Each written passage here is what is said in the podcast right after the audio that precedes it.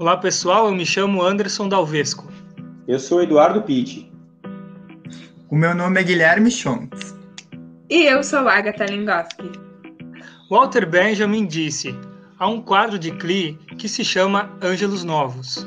Representa um anjo que parece querer afastar-se de algo que ele encara fixamente.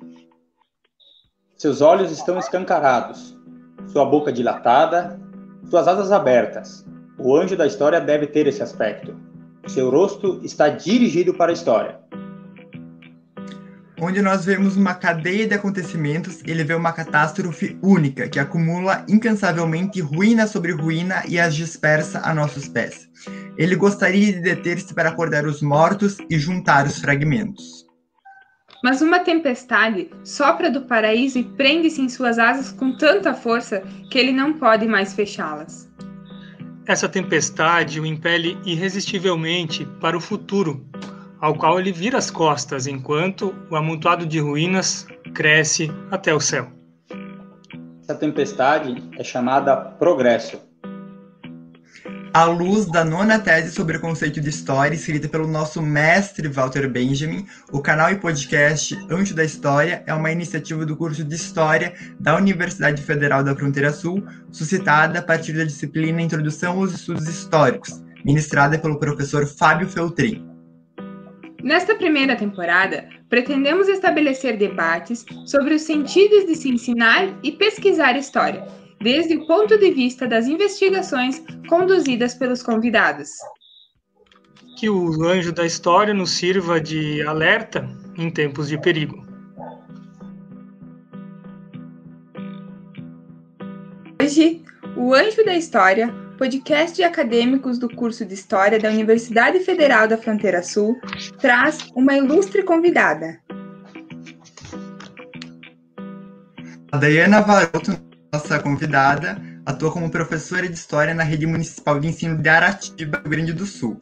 Ela é tecnóloga em meio ambiente, especialista em agricultura familiar e desenvolvimento sustentável, ambas as formações pela Universidade Estadual do Rio Grande do Sul, a UERGS, graduada e mestre em História pela Universidade Federal da Fronteira Sul, a nossa UFES, e, portanto, ela também é veterana master dos entrevistadores. Ela trabalha como voluntária do Fronteiras, Laboratório de História Ambiental da UFS Campo Chapecó, em Santa Catarina, e do Laboratório de História Oral e Centro de Documentação aqui da UFS Campus Erechim. Ela pesquisa os temas agroecologia, história das mulheres, movimento de mulheres, gênero e história oral. Então, eu quero já de início agradecer a presença da Dayana aqui conosco hoje. Seja muito bem-vinda ao canal e podcast Anjo da História, nossa primeira convidada, estamos muito felizes. E eu já quero começar te fazendo uma pergunta, Dayana, que é sobre como você chegou até a história, né? Qual é a tua trajetória até aqui, né? Por que, que você se insere na história e com esses temas de pesquisa e uh, em, em, que medida esses temas de pesquisa dizem respeito uh, à tua trajetória de vida também. Então é isso. Uh, agradeço, Guilherme, o, o Anderson, o Eduardo e a Agatha pelo convite, estar tá aqui uh, conversando com vocês, com quem está nos assistindo. Uh, dizer que é uma alegria ter sido convidada, né? Poder falar um pouquinho da minha pesquisa, né? Da minha trajetória e também uma responsabilidade muito grande de ser a primeira entrevistada desse canal, né, desse, desse projeto que vocês estão desenvolvendo. Então, espero contribuir, trazer mais algum algo para pensar do que propriamente respostas, né, que a história realmente é, é isso. Então, uh, Guilherme, uh, a minha história com a história uh, é, não foi assim de cara que eu saí do ensino médio, né, e fui estudar história, apesar de eu ter essa curiosidade, esse desejo de, de fazer uma graduação em história, sim, lá do ensino fundamental, do ensino médio, por gostar realmente da matéria, né, da disciplina escolar de história. Uh, quando eu acabei o ensino médio, né, eu sou filha de pequenos agricultores familiares. Uh, minha família não teria condições de bancar um curso de história que era ofertado aqui na região somente em universidade privada ou comunitária. Então, eu acabei indo estudar na UERGS, não tanto por escolha, mas por o que aquele momento era oferecido. Então, eu cursei lá gestão ambiental, né, tecnologia em meio ambiente, né, ou gestão ambiental. Uh, foi muito importante na minha vida, é muito importante na minha formação. E né, para mim poder estudar, uh, eu tive que sair de casa, né, do interior, vim aqui para Erechim, fui para Erechim e fui trabalhar numa fábrica. Trabalhei no chão de fábrica, numa fábrica de confecções. E aí, quando eu acabei a graduação na UERGS, eu fui convidada a trocar de setor e trabalhar na área de gestão de pessoas, que também eu acabei fazendo uma especialização, uma MBA nessa área. Uh, e o, mas aquele sonho de cursar história estava lá dentro de mim. Então, em 2010, com a chegada da Universidade Federal da Fronteira Sul, esse sonho pôde se tornar realidade, né? Uh, eu entrei na, na Fronteira Sul em 2011, né, na segunda turma, uh, pude cursar História e, a partir dali, me formar, eu acho, o que hoje né, a gente vem se construindo a partir de de todas as experiências dentro da universidade, não só da parte do, do ensino, né, da, da sala de aula, mas tudo que envolve a, o âmbito da universidade, as pesquisas, a extensão, que foram me formando para chegar aos meus temas de pesquisa. Hoje eu consegui estar atuando na área. Uh, então, a, Sempre digo que a, a UFS foi me formando e também no, no, no que eu vivia, né? Então, esse tripé do uh, ensino, pesquisa e extensão me fez chegar ao tema das mulheres, que também une com o que eu vivia na minha realidade, na militância do movimento estudantil, como trabalhadora, né, no, onde eu trabalhava naquele momento, né, dentro de uma fábrica, e a, as oportunidades, as portas, as janelas foram se abrindo com a universidade. Aí a gente vai conhecendo pesquisa, uma pesquisa de um professor aqui, de uma professora ali, e eu fui me identificando realmente com a questão das mulheres. Então, no meu minha conclusão de curso, eu trabalhei com a militância, o protagonismo feminino dentro dos movimentos sociais aqui da nossa região, movimentos políticos. E aí, no mestrado, eu estudei as mulheres e a agroecologia, o protagonismo das mulheres na agroecologia, um tema que surgiu na minha especialização em agricultura familiar e desenvolvimento sustentável, a partir de observações, de perceber uh, em visitas a propriedades, né, do meu convívio, que havia uma diferença entre quem produzia uh, commodities, uh, sistemas integrados de animais e quem produzia uh, alimentos no sistema agroecológico. Uh, e aí entrei no mestrado e aí casou com a linha de pesquisa que a gente tem lá tem em Chapecó, né, no nosso do campus Chapecó, que é a história ambiental. Então, acho que ali uniu tudo. A minha história de vida com a, com a história, com a, agroecologia, com a gestão ambiental que eu fiz lá minha primeira graduação. Consegui. Então, Dayana, a minha primeira pergunta, ela é sobre a inferiorização da mulher do campo. Infelizmente, isso é uma coisa que está muito presente ainda hoje, no, tanto no cenário. A inferiorização da mulher como um todo, no cenário do campo, na cidade, mas a mulher do campo, ela é muito mais inferiorizada do que todas as outras, inclusive pelas próprias mulheres da cidade. Eu queria que tu comentasse um pouquinho mais sobre isso, sobre o porquê desse pensamento tão retrógrado ainda, que faz a gente ver muitas vezes essa mulher como antiga, como de tantas formas assim ruins, e que na verdade não é isso, né? A gente sabe que não, mas mesmo assim a gente ainda faz alguns comentários que não são tão adequados. Ok, obrigada, Agatha.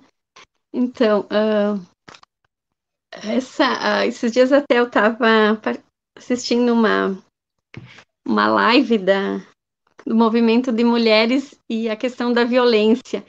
E algo assim me chamou a atenção, que, que à medida que a gente fala que é um caso da violência no campo que não é, né, a violência contra a mulher não é minha pesquisa, é, a gente fala que no campo é escondida, né? Que só dá a impressão que só lá que ela é escondida e que na no meio urbano ela é mais uh, vista. Eu, eu vejo um pouquinho também isso quanto ao olhar nosso, né, o olhar da sociedade para a mulher agricultora.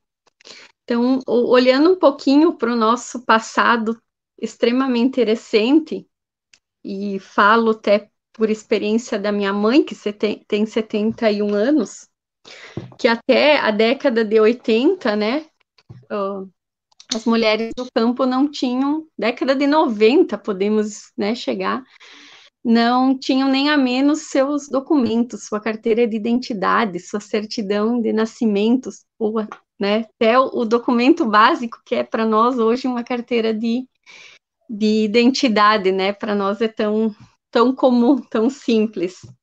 Uh, e esses os movimentos, né, começaram a se organizar das mulheres trabalhadoras rurais, frutos dessa década de 80 de, de pós-ditadura, final da ditadura civil-militar que assolou nosso país, uh, uh, teve influência em mostrar que a mulher estava ali, trabalhava, uh, sempre esteve presente, mas ainda estava invisibilizada. Então, nesse sentido que um pouquinho também eu fiquei curiosa, né, me instiguei a estudar as mulheres do campo.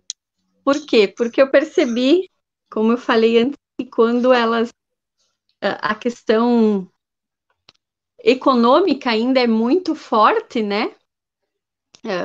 que a agricultora geralmente é quem, a mulher quem cuida da horta, quem planta as miudezas, e essa produção de alimentos não era contabilizada como produtiva. Uhum.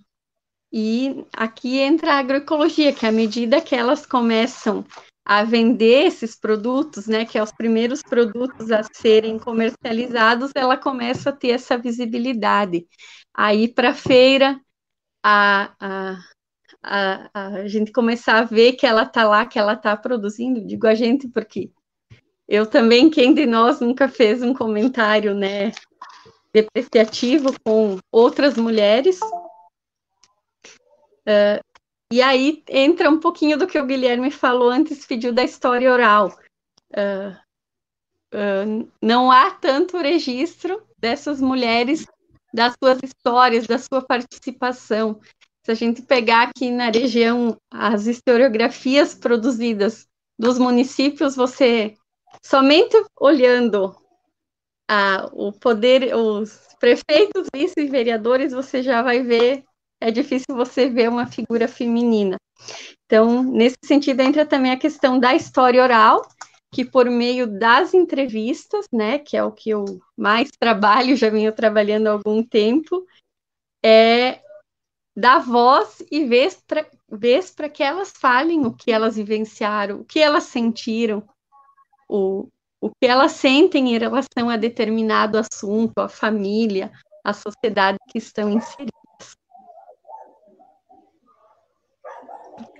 É Diana, tá muito interessante o, tudo que você está falando e te escutando, eu, eu me lembrei de, de uma citação, né, de, de uma frase do trabalho do professor Nédio Piran, da tese dele, né? Acho que você, ele deve ser um, um, autor, né? Pelo que eu uh, andei lendo do seu trabalho, que você uh, também consulta.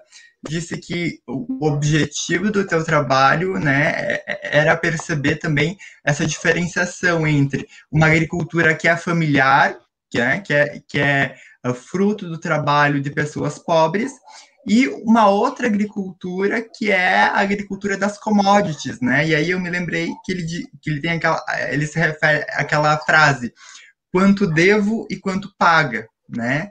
Uh, o, o, o quanto devo é a pergunta que o agricultor faz quando ele vai comprar as sementes e os insumos para a produção. Mas quando ele vai vender essa produção, ele pergunta uh, quanto paga, ou seja, uh, quando ele compra os insumos, ele é uma outra pessoa que determina o valor. E quando ele vai vender, também não é ele que determina o, o valor do que ele está vendendo, é a pessoa de fora que determina, porque né, nessa dinâmica de entrada do grande capital, o que, acontece? A agricultura ela é transformada numa commodity, né? O valor das coisas é determinado na bolsa. E isso promove todo um, um processo de descapitalização uh, e de empobrecimento dos agricultores também, uh, que é uh, muito grande. Então, isso precisa precisa estar tá bem claro na nossa mente.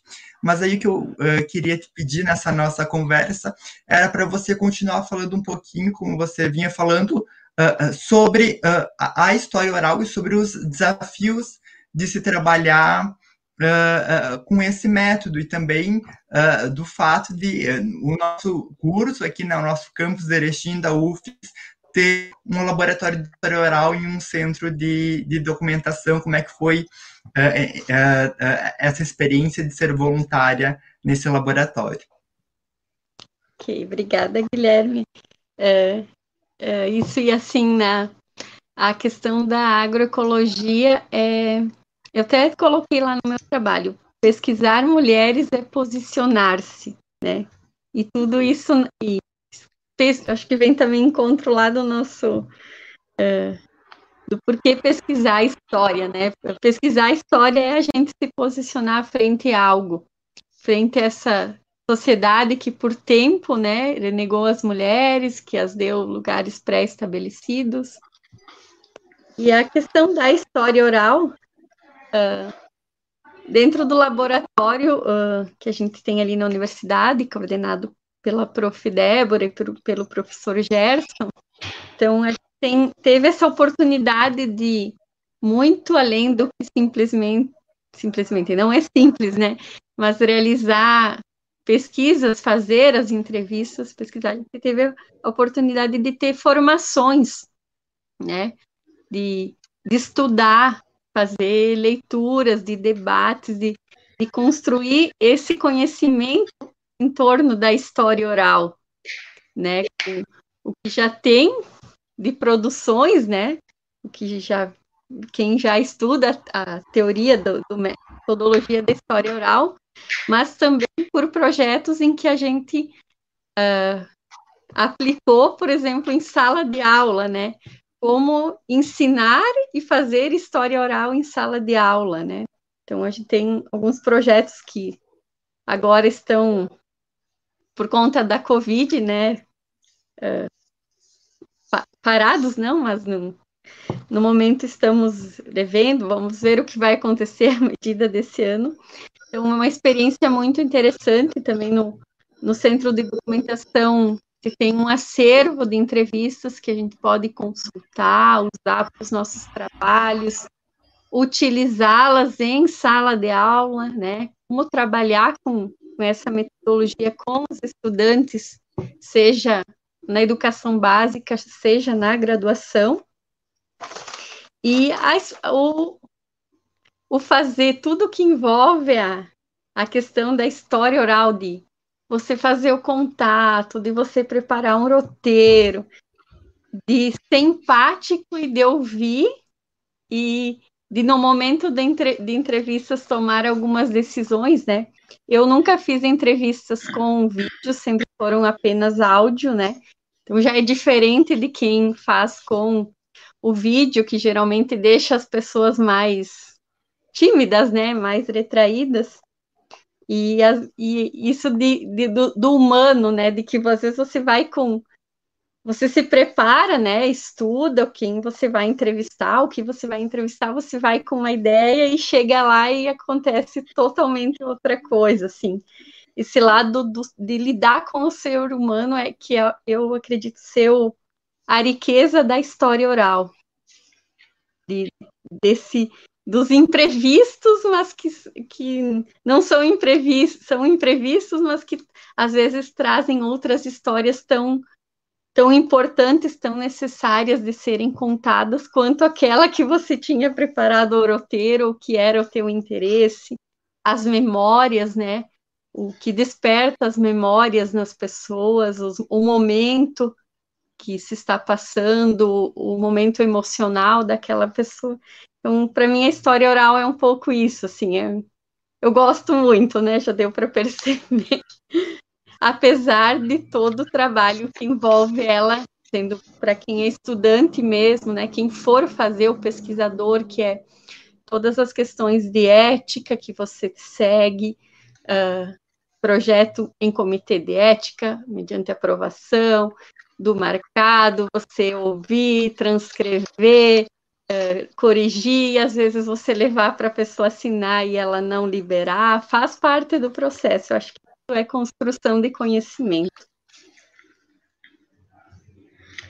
Uh, Dayana, eu vou partindo também direto aí para a tua pesquisa né, de mestrado.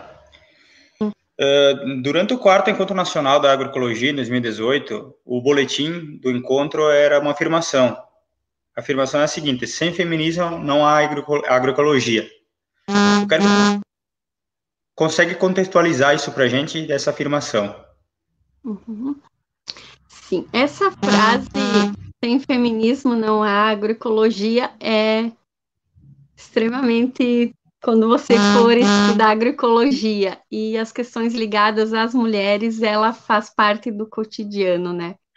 Uh, em campanhas, uh, publicações técnicas, em muitas pesquisas, uh, especialmente entre os movimentos sociais ligados ao feminismo e, agri e agroecologia.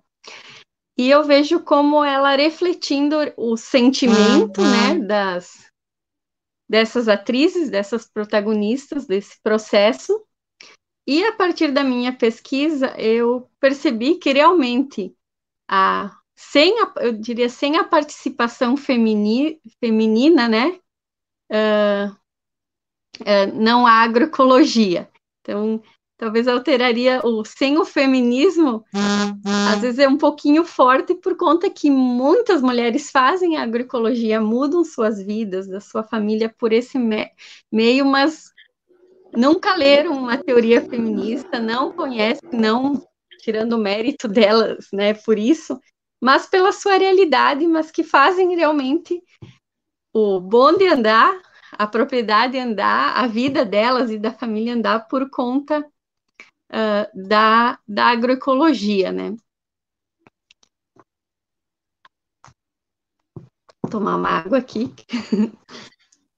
é, então, eu, a partir então da, da questão da revolução verde, né? Que de, de algum, até linkando com antes agora me veio à cabeça, né? Que o, que o Guilherme falou da questão do, do agricultor, do professor Nédio. Então, uh, a gente pode, uh, não podemos esquecer do, de que as tecnologias, né, eu queria frisar da, da Revolução Verde, o uso de máquinas, equipamentos, são base para a nossa agricultura. Uh, mas a parte dos agroquímicos que às vezes a gente não sabe nem o que a gente está tá comendo, né? E, e antes eu falei miudeza, né? As miudezas das mulheres. E eu não sei de quem é essa frase, eu acredito que seja de uma agricultora, que é miudeza é grandeza, né? Que que o que produz não só para si, mas para vender para outras famílias é uma grande grandeza e não uma miudeza. Não sei se eu consegui esclarecer, Eduardo, enrolei um perfeito, pouquinho. Perfeito. Então, Dayana, dentro dessa tua perspectiva econômica, né, da participação das mulheres dentro do, da agricultura familiar, dentro dessa produção efetiva, né, eu gostaria de saber, dentro do teu estudo, principalmente de um artigo ali de 2017, acredito que ele seja, se não me engano, né, que você conta sobre as, a emancipação das mulheres de fato dentro da agricultura familiar, né? Então, eu gostaria que é, você sintetizasse para a gente essa organização, né, dentro da agricultura familiar, como que ela foi ganhando espaço dentro da história recente do Brasil mesmo, né? É, então, deixa eu até pegar aqui mais. É, então, a... fazendo um, um, um apanhado histórico, porque tem muita literatura sobre isso, eu vou. Eu, assim, me baseei a partir, né, na mídia, que em 2006 uh, houve uma ação do movimento de mulheres camponesas uh, na Barra do Ribeiro, no Rio Grande do Sul, quando elas ocuparam o horto florestal da Aracruz Celulose. Uh, foi um episódio de que o movimento né, nos traz, que foi uh, oposição ao monocultivo né, florestal, das mudas clonadas, do, dos, né, da, de, elas usam mesmo esse termo, uh, destruição dos experimentos e negação da biodiversidade, uh, e junto com isso, o não à violência social, econômica, ambiental, elas passam a ter mais visibilidade. Uh, Travou, não. uh, e, e a partir daí, uh, dentro da. Uh, dentro dessas entrevistas assim que eu fiz mais com, com mulheres, tanto agricultoras quanto pesquisadoras e que trabalham na extensão rural, uh, ainda não é todo mundo maravilhoso e perfeito como a gente possa possa talvez imaginar. Sim, há uma uma emancipação de certa forma a partir do momento que a mulher pa, uh, se envolve nessa produção e tem espaço, vez e voz de opinar nos rumos da, da propriedade, no caso das agricultoras. Uh, temos também várias experiências da questão dos jo jovens, né, jovens mulheres, jovens homens, né, que uh, conseguem encontrar na agroecologia uma alternativa de escolher ficar no campo, viver da agricultura, uh, mas também, por outro lado, na, no caso das pesquisadoras, eu pesquisei uma professora, conversei, né, entrevistei uma professora que ela nos traz ainda uh, que dentro das instituições de pesquisa ainda se tem muita resistência quanto a esse tema de pesquisa, que você precisa toda hora provar que isto é ciência, né? Algo interno ainda que existem essas contradições uh, pelo tema e por você ser uma mulher numa área uh, historicamente masculina, né? Como foi é a área das agrárias, quando você tem uma patrona da agroecologia, que é a Ana Primavesi, e mesmo assim você precisa provar que aquilo é ciência. E na área da história, eu pesquiso mais pelo viés da história ambiental, né, que é uh, história ambiental realmente uh, desponta a partir da década de 80, que é esse colocar, sujar as botas de barro, que é o ir a campo, geralmente uh, mobilizar várias uh, uh, fontes, metodologias para ver essa, essa questão de, dentro da, né, do meu tema, mas também de outro. e esse até artigo que tu citas da, da minha especialização, nessa questão econômica, elas mesmo relatam isso de haver uh, mais poder de decisão dentro da, da propriedade, mas, por outro lado, em questões sociais, como, por exemplo, as comunidades né, do interior, o lado social, ainda você tem papéis muito definidos. O que é responsabilidade da mulher, o que é responsabilidade do homem, a própria criação fi dos filhos. Uh, lá e também mais recente aparece muito isso. Uh, ainda há essa histórica divisão de quem cuida do que, né? Em algumas uh, partes, assim, não, não há uma emancipação total, agora elas são livres, ainda ainda tem, tem muito disso. É um longo caminho ainda a ser seguido aí pela emancipação mesmo da, da mulher dentro dessa é, é, desde a época da colonização, né? Então, é, muito obrigado pela, pela resposta. Aqui. Isso aí, é um prazer te escutar, Dayana, falando sobre um tema uh, que é urgente, né? Uh, quando eu soube que a tua pesquisa era sobre agroecologia e feminismo, fiquei encantado, porque é um tema que precisa ser cada vez mais debatido.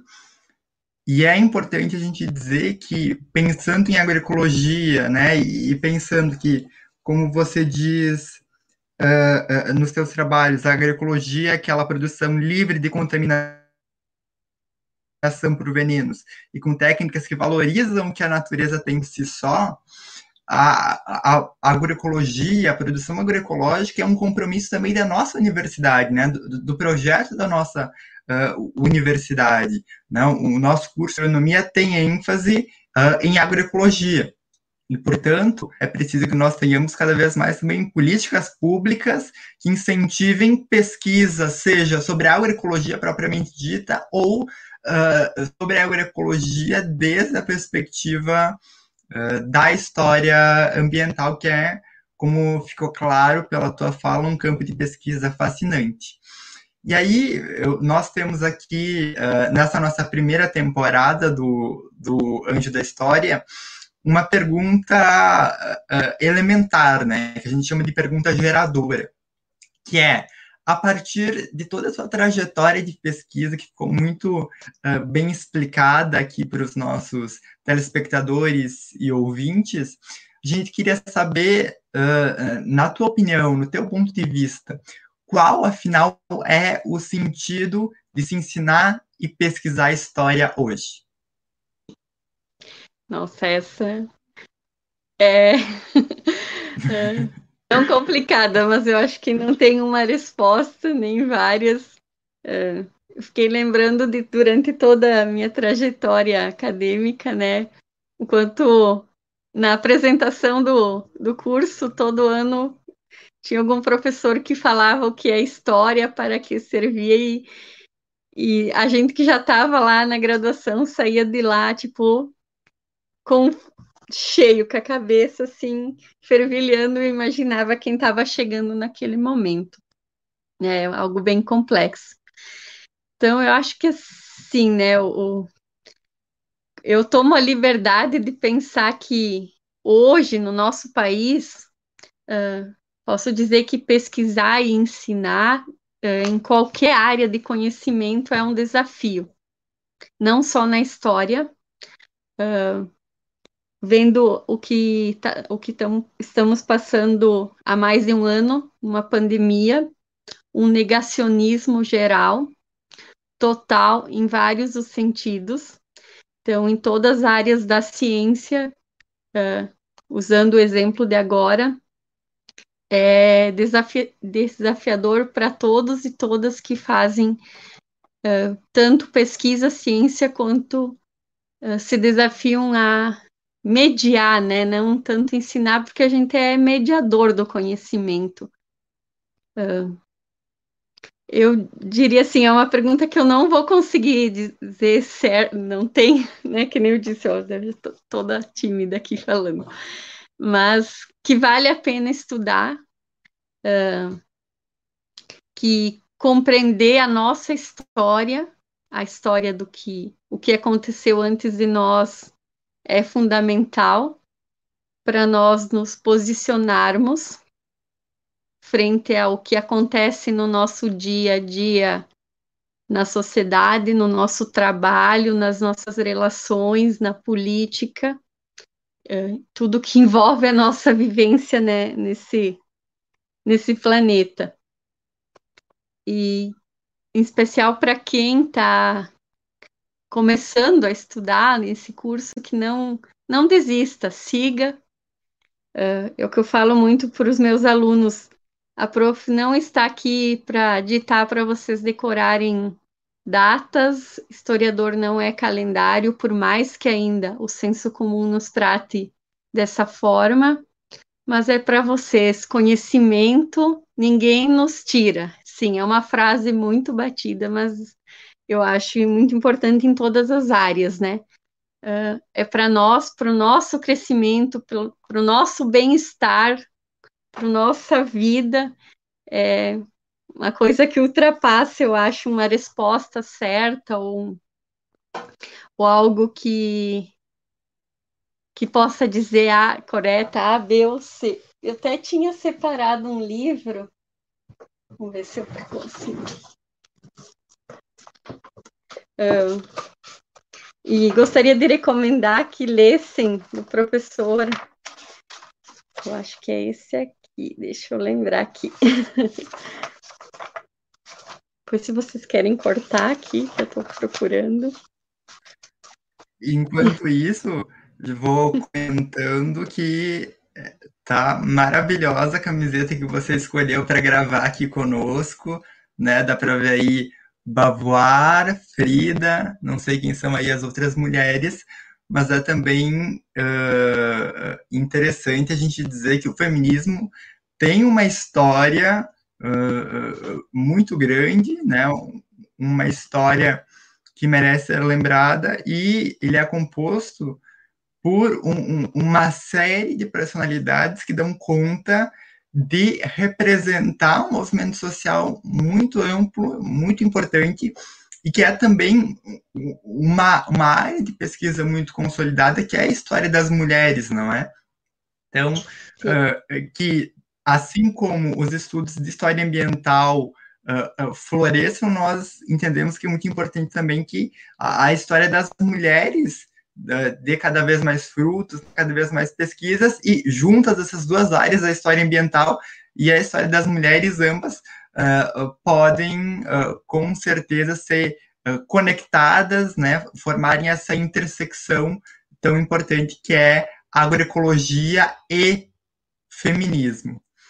Não sei quais são aí. A Olga também estou vendo na, na, tua camiseta. Se tu puder falar um pouquinho sobre uh, essas mulheres. Dandara, falar um pouquinho sobre Sim, eu, olha só, eu separei o livro. Ah, tá aqui, olha, eu procurando. Uh, eu gosto muito, então, achei, olha, procurei aqui quase, né?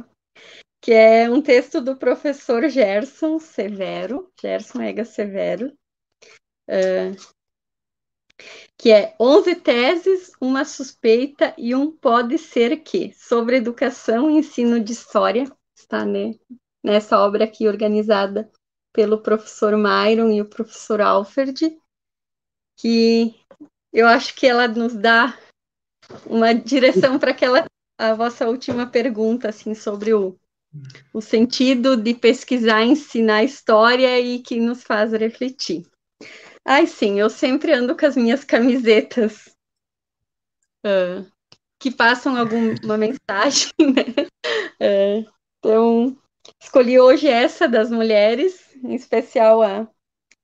Gosto sempre de frisar a nossa Olga Benário, que é dar nome ao nosso diretório acadêmico do nosso curso, que muito contribuiu também para a minha formação. Então, uh, já quando bate o olho na Daia, sabe que a Daia é militante, que a Daia.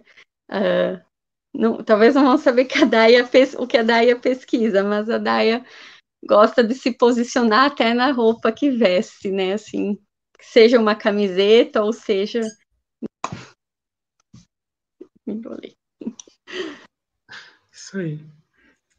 Então... Maravilhoso. E, e você falou do professor Severo, com certeza ele vai estar assistindo esse, esse vídeo aqui e, já fica o recado, professor Gerson, te queremos na nossa segunda temporada. já fica o convite.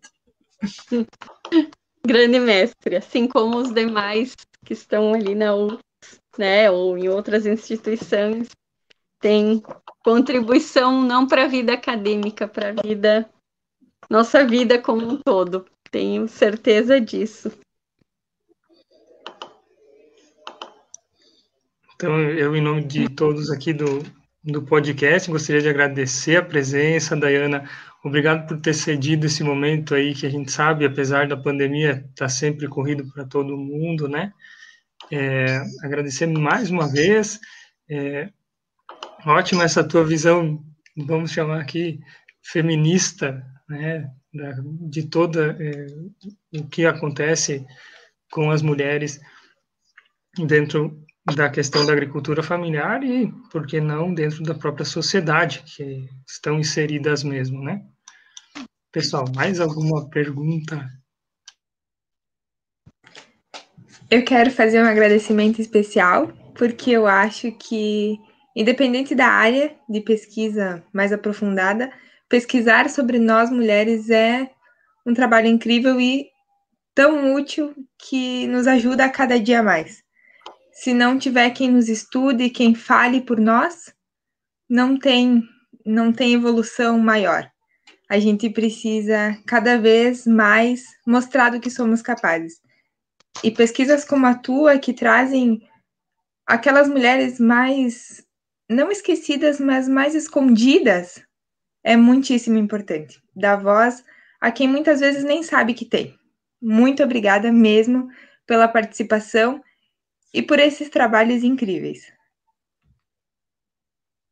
Eu que agradeço a, a oportunidade de estar aqui falando, né? Por mais que a gente está um tempo em frente aqui às câmeras, eu ainda sou bem tímida. Né? Às vezes a gente se enrola um pouquinho para falar, e eu acho que isso vem também, né? A Agatha me compreende bem da nossa formação, da nossa criação como mulheres, da nossa carga histórica de que a gente queira ou não, a, a sociedade ainda nos criou para não falar, né? E, e temos muitas vozes para dar, não só das agricultoras, aqui das pesquisadoras, mas de, de estudar as questões de gênero, classe e raça, que ainda tem muito que ser mostrado, que muito ser falado. Estou feliz hoje que eu trabalho com um livro didático e tem muita história das mulheres. Inclusive, hoje um aluno me questionou, prof, mas você sempre fala das mulheres.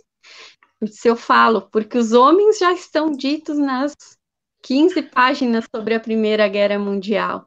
E as mulheres têm, mas é pouco, são duas páginas para vocês lerem sobre a participação feminina na Primeira Guerra, na Segunda Guerra, ou em qualquer outro processo histórico. Muito obrigada, nossa, fiquei muito feliz. Espero ter contribuído com vocês. Contribuiu muito, muito obrigado mesmo. Você que acompanha o nosso podcast, nos siga nas redes sociais, YouTube, siga no Spotify, Anjo da História. Facebook, Twitter, arroba Anjo da História, Instagram, arroba Anjo da e o site anjodahistoria.wordpress com dois s.com. Obrigado, obrigado, Dayana, mais uma vez. Valeu, pessoal, até logo. Valeu.